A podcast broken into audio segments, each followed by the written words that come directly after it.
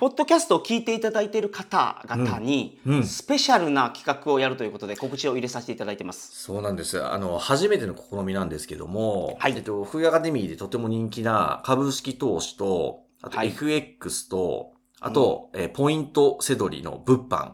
うんうんえーこの3つのあの特別オンラインセミナーを、ちょっとポッドキャストのリスナーさん限定でえーやらせていただこうと思ってます。はい。で、これあの、ホームページのトップページ見ていただくと、今申し上げているこのポッドキャストの特別企画の画像があるので、こはいれクリックしていただくと日程が出てきますけれども、うんうんうんえっと、9月の下旬と、えー10月の前半で株 FX 物販のオンラインセミナーを特別に企画しているので、ぜひそこ見ていただいて、ご都合のいい日程で参加してほしいなと思ってるんですね。はい。ふるってご参加くださいませ。ぜひご参加お待ちしておりますのでよろしくお願いします。それでは本編をどうぞ。副業解禁。稼ぐ力と学ぶ力。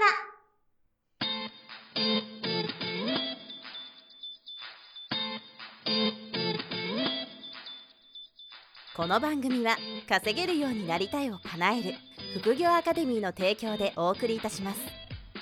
副業アカデミーはあなたが副業で稼げる状態になることにコミットしたスクール。初級コースから上級コースまでさまざまなジャンルの副業ノウハウを学んでいただけます詳しくは「副業アカデミー」で検索くださいこんにちは、小林正宏です。山本博史です。よろしくお願いしまはい、す。よろしくお願いします。本日もゲストに来ていただいております。副業アカデミー仮想通貨講座の講師、鹿武史先生です。よろしくお願いします。鹿武史です。よろしくお願いします。はい、よろしくお願いします。前回、うん、仮想通貨の、まあ、ざっくりとした歴史と、うん、今抑えるべき情報について、はい。あの、しっかりお話しいただいたので、ぜひお聞きください。いや、もう絶対聞いといた方がいいです、皆さん。すごいポテンシャルをね、感じられますよ、はいビットコインの。ううん。ん。いやーで、今回は、あのーちょっと、アプローチ変えましてね、あの、いすごく仮想通貨暗号資産をややるかどうか検討するときに、うんあのー一般的にこう懸念されていることがあって、はいで、。これ税金なんですよ。うん。でも税金が高いから仮想通貨やんない方がいいでしょっていうのを、もう結構皆さん、ヤフーコメントとか見ると、はいはいはい。ヤフーコメントとかみそういうコメント多いんですよ。うん、で、あの、まあ、前回もちょっと、あの、税金の話、し鹿さんしていただいたんですけど、改めて、現状の税金、うん。うんあとまあ、ちょっと変わってきてることもあると思ってて、はいはいはい。あと今後の展望、税金がうん。まあ、少しずつ良くなっていくんじゃないかなって思ってるんですけど、うん。はい。まあ、その辺ちょっと鹿さん、あの、解説していただければと思いまして、お願いできますか？はい。はい。はい。うん。どっから話しましょうかね。えー。そもそも、あの、うん。今、元々の一応仮想通貨の税金って雑所得ですよね。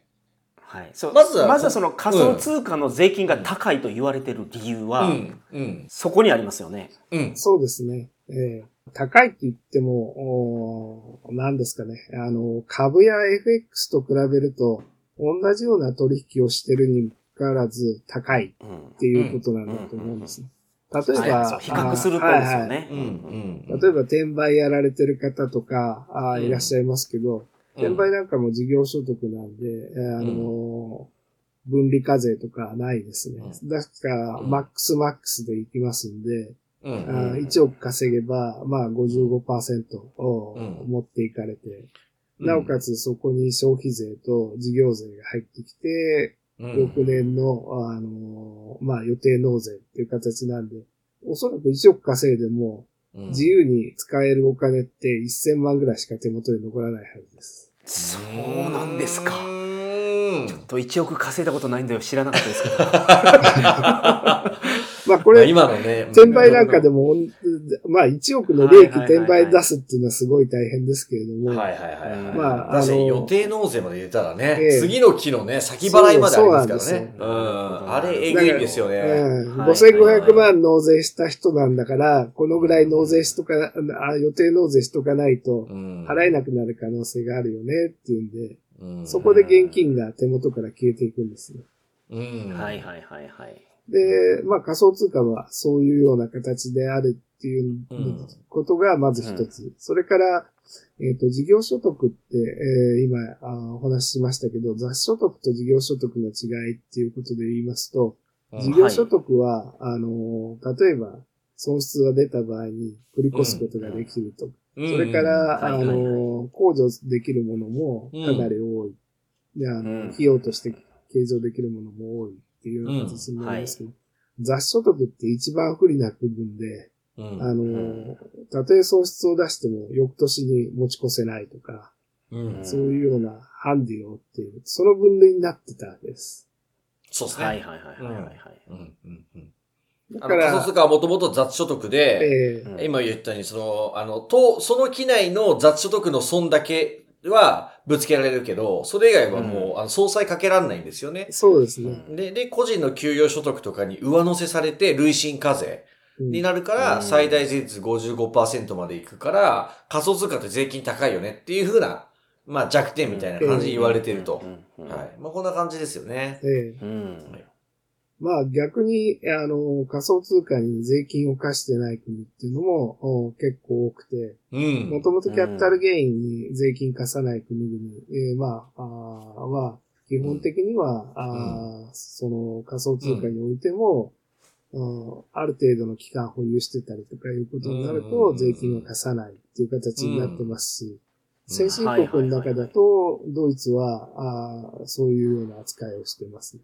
うんその他この近隣っていうか、日本から見て近し近い国っていう形ですと、まあ相変わらず香港とかシンガポールは、まあキャピタルゲイン、うんに課税しないっていう形なんで、うん一。定の期間、あー保有してたりすれば、あー税金がかかんないっていうのがありますし、うんえーす、すまあ移住しやすいっていう面ですと、マレーシアも非課税のようですね。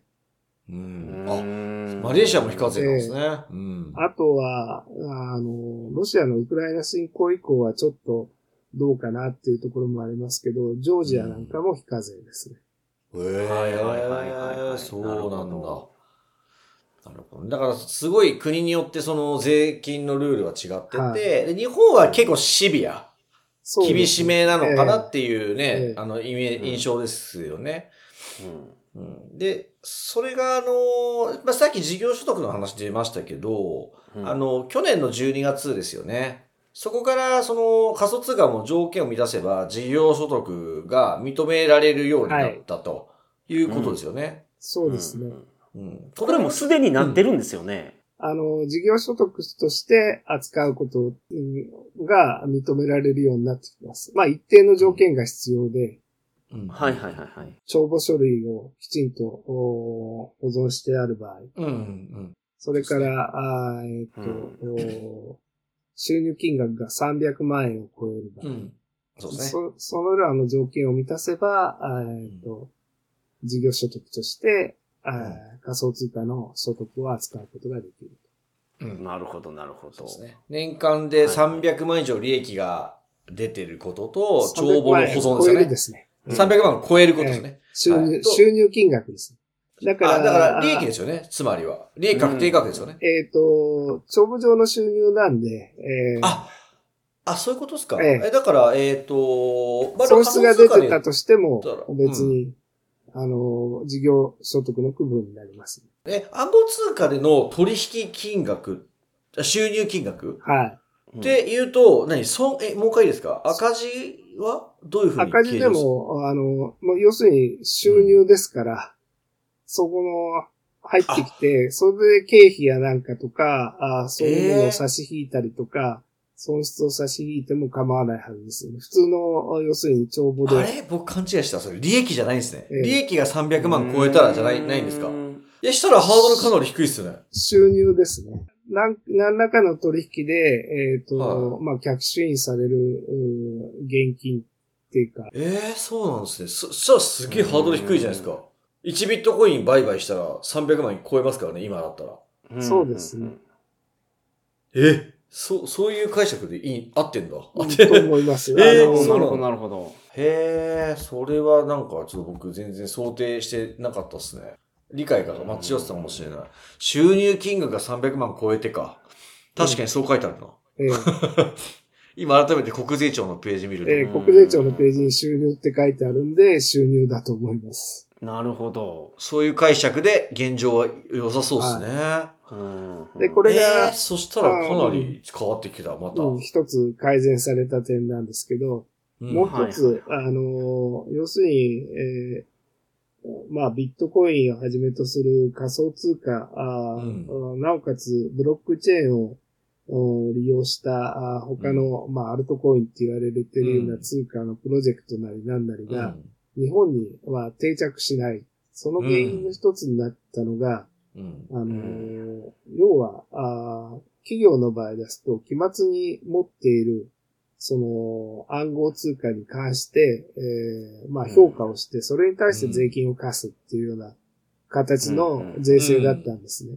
うん。ということは自分が作ったプロジェクトで、えー自分の企業で、えー仮想通貨を持ってたとしましょう。うん。2000億ぐらい。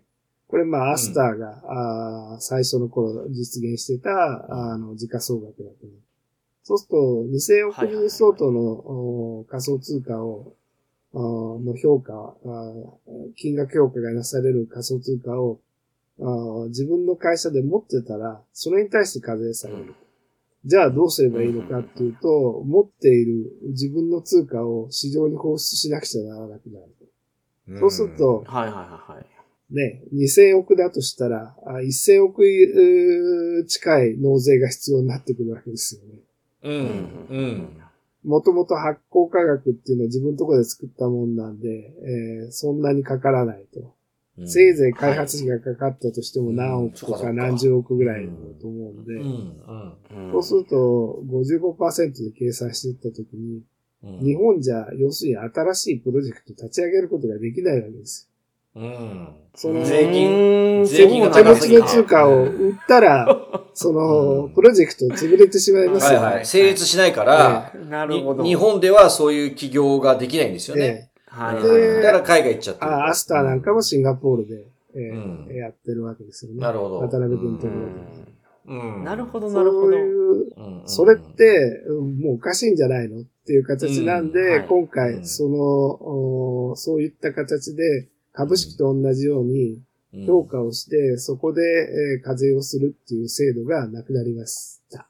っていうことなんです。うんこれもだから改善したってことですよね。ええだ税から日金のルールが。本で、うんえープロジェクトを展開しても大丈夫だよと。うん。なるほどなるほど。うんうんうん。まあ税金は高いけれども、あの、持っている利益にあ、打ち出した利益に対して、えー課税するっていうことになるんだろうと思うんで。うんはいはいはいはい。だからまあその税金高いなりに利益が残せる形に変えていくということですね。えー利益っていうよりも現実的に、あの、プロジェクトが展開できるレベル、ギリギリのレベルっていうところ はがないるほなるほど。まあ今はそれが、潰れますね。あの、はい成功して上場したとするじゃないですか。一部放出しかしないですよね。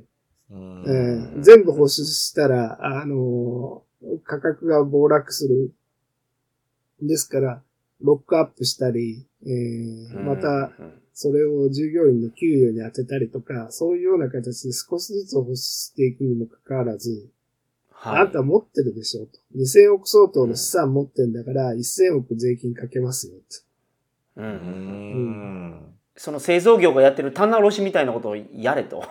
まあ、株のお評価ってはいそういう形でされますよはいはいはいね。ええうんうん。それと同じようにやってた。ら、うん。そした、ら、あーまあ、やったー、上場した、成功した、時価総額2000億になった、でも手元に2000億なんて現金なくて、手元にあるのは、あの、仮想、自分のところで出した仮想通貨だけだと。それを売って税金を納めろった瞬間にプロジェクトがおしまいになりますよ。そうっすよね。なるほど。で、なるほど。1000億なんて売れないですよ。うん。うん。はいはいはい。まあ、約定しないっていうかですよね。ううんうんうんん。なるほどね。まあでもそれが木をまたいでも大丈夫になったってことですよね。ええうん。だそこはまた税金が、税金、税制面が改善したと思っていいと思うんですよね。はいはいはい。うんまあ、もともとそういう設計をした人が、うん。あーおかしいんじゃないかと思いますけどね。はいはいはいはい、うん現実性がない。えーね、そうですよね。確かに。ん。なるほど。で、あのー前回の音声でもちょっとお話があったんですけど、はい。あのー仮想通貨が、あの税金があの分離課税になる未来、はい。ここの可能性もワンチャンあるっていう話ですよね。まあ、ワンチャンあるっていうか、あの、うんこれはもう、あの、正式に、えっ、と、ほそういう形で持っていきますっていうことは、う。うん。内閣の方針としてなんだろうと思うんですけれども、はい。ええ打ち出そうなんでっけますすよねめちゃくちゃ重要な話ですよ、これ。あの、うん分離課税ってピンとこない方いらっしゃると思うんです簡単に説明すると、はい。あの、さっきの個人所得は累進課税で、あの、例えば、税金があの、雑所得で、利益が仮想通貨が出たら、それが個人所得に上乗せされて、累進課税って言ってましたけど、分離課税っていうのは、あの、一番わかりやすいのは株式投資の利益ですね。株式投資の利益は、まあ、国内の証券会社で売買して出た利益は、20%ほどしか税金がかかってないんですよ。そうですね。はい。ですよね。なんで、あの、その、国内の証券会社での、あの、ばキャピタルゲイン、売却利益が20%。これが、あの、分離課税なんですよね。なんで、はい。仮想通貨は今分離課税じゃないんですよ。さっき言った通り、雑所得だったり、まあ、300万以上の収入で帳簿の保存があっても、事業所得ですよね。で、うん事業所得は経費計上しやすい幅が増えるから、かなり改善してきてるんですけど、うん。さらにそれが将来分離課税になる方針だというのが今仮想通、あ、鹿さんがおっしゃってること、はいはいはいはい。そういうことでいいんですよね、鹿さんね。そうですね。ええこれはめちゃでかですよ。うんえ、で、ごめんなさい、分離課税がそう決まっているっていうか、そっちに進んでるっていう話、もう少し詳しく伺いたいんですよ、ねまあ、あの、えっ、と、平井議員、まあ、も元のデジタル大臣ですようん、ね。うん、うん。はいで、平議員、うん。そのあたりから、あの、うんまあ、そういう、うーなんていうんですかね、情報発信がなされていると。政府の中で税制のあり方についても提案して、えっ、と、うん分離課税の提案をして、平井大臣になんあ、平井今議員ですね。なんかも、あ分離課税実現しますっていうようなことをおっしゃられてる。ただね、はあの、ここはあ、本当にそういくのかどうかっていうのは、うん。えっ、と、財務省次第っていうところもあるんだろうと思うんです。うん。えっ、と、財務省って内閣の、おおっていうよりも、おあの、政府の中の一省ですよね。一つの省です。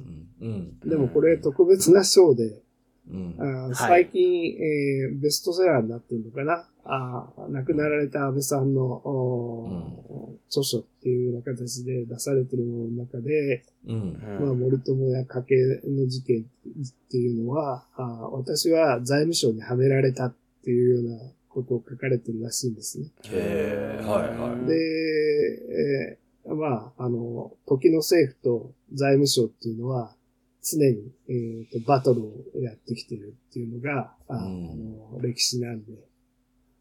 はい。なるほど。まあじゃあ、まだ全然確定するわけじゃ全くないけど、まあそういう可能性もあるぐらいには思っといていいですかね。分離課税になるかも、そんな未来が来るかもしれないと。いうふうにえーえーまあ、内閣府では考えているっていうことなんですけれども、へうーん。まああ、各省とのバトルがあるんだろうと思います。ううんん。いや、それがもし20%の税金になったら、投資する人は激増するでしょうからね。うん。今、税金が高いからやらない人が多いっていうところなんでね。う。うんん。やっぱり今少しでも余剰資金持っといて投資できる方は、そういう未来が来た時にね、今その恩恵を受けられるので、うん。うん、まあ今から少しずつ投資していくのも一つなんじゃないかなと思いますけどね。まあはい。これはでも世界観で、うんあの、まあ、いわゆる送り人とか、あーうんまあ、あー年間に、えーある一定の金額を稼げる人は、日本にいる必要はないような気がしますけどね。うーん。いくら分離課税になったとしても、おうん。うんやっぱり今後、おこの国がどう伸びていくのかっていうところを。考えたときに、まあ仮想通貨をきっかけとして考えるのでもいいと思いますし、今の、うんお為替レートをきっかけに考えてもいいと思うんですけれども、うん。うん打つ手がない国になってるわけですよね。うん。はい。うん。そうですよね。もうこれはね、このポッドキャストチャンネルでも散々言ってきてますからね。厳しい未来が待ってると。うん。そう、打つ手がないという表現が本当にうん。なんかもう正しいような気がしますね。そうですね問題あるのは感じてるんですけど、うん。もう何もない。うん。やれることが。そうですね。まあ異次元の少子化対策って言ったところで、うん。えっ、と、少子化って、えっ、と、今の政策のままだと、おっていうか、どんなにいい国になろうと、あ人口をベースに男女の人口比と、お計算していくと、まあ大体数十年先まで計算できるわけですよね。うんはいはいはいはい。だから移民を認めるとか、ラディカルなことをやんない限り、えーうん人口は急に増えないっていうのもありますし、うん高齢化社会がますます進んでいくっていうところもあるでしょう。うんまあそうですね。うんそこは止まらないからな。ええうん経済規模が小さくなっていくことは分かってるじゃないですか、みんな。ただ、今、皆さんが持っている既得権益を手放さないので、うん。ソフトランディングできないと思うんですよ。うん。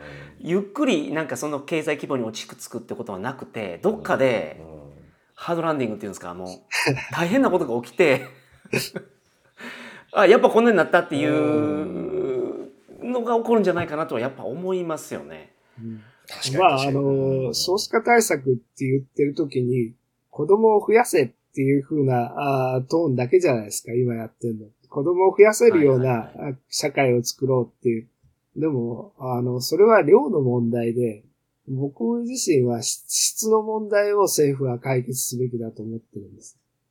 例えば、クラスの、おまあ、今30人ぐらいですか？あー小学校はい1学級あったら。うんじゃあ、その中のお半分ぐらいは、毎年、えー何億の収入があー得られるような、あの、おまあ、うん起業家になっていると。なるほど、なるほど。で、県に一人ぐらいは、あー日本でやあー今の孫さんや柳井さんのレベルになっている。うんうんで、国を見てみると、お例えば、あーマイクロソフトのビル・ゲイツさんだとか、うん。うんあアマゾンのおジェフ・ベゾスさんだとか、今で言えばイーロン・マスクさんとか、うん。そういうような人が、まあ、あの、国で、えー何百人ぐらいいるっていうような、そういうような質を上げる方法を考えた方がいいんじゃないかなと思うんですけどうん。ね。そのために、例えば AI なんかでも今議論してるのって、えっ、と、規制とかそういうようなことばっかりなんですけど、うん。はい。AI を育てるって言った時に一番必要なのはコンピューティング資源なんですね。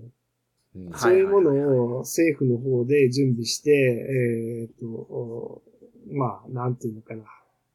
うん、世界の競争をお国で、うん。えー後押しするっていうような、うんそういう国家を考えた方があいいような気がするんですけど、うん。なるほど、なるほど。その、効きそうな策はそれじゃないかと。まあそう確かにそうですね。うん。人口はもうどうしようもなんないですからね。うん。はい。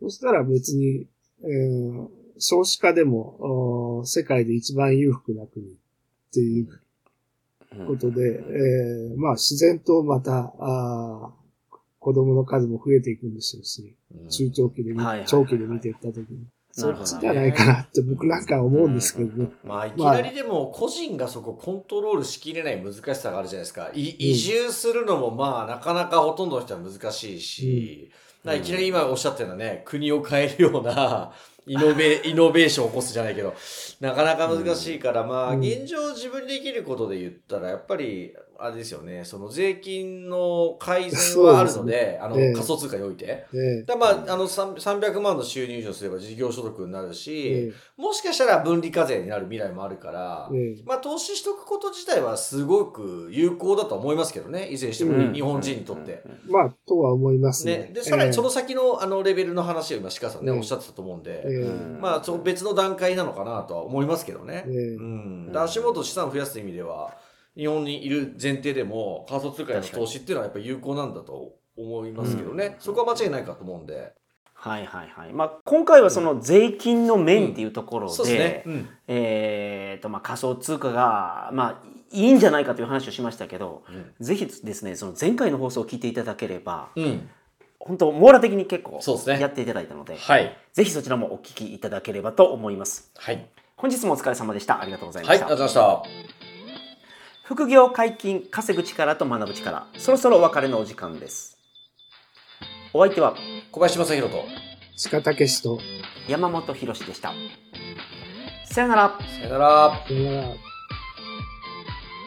この番組では皆様からのご質問を大募集しております副業に関する疑問質問など副業アカデミーウェブサイトポッドキャストページ内のメールフォームよりお送りくださいませ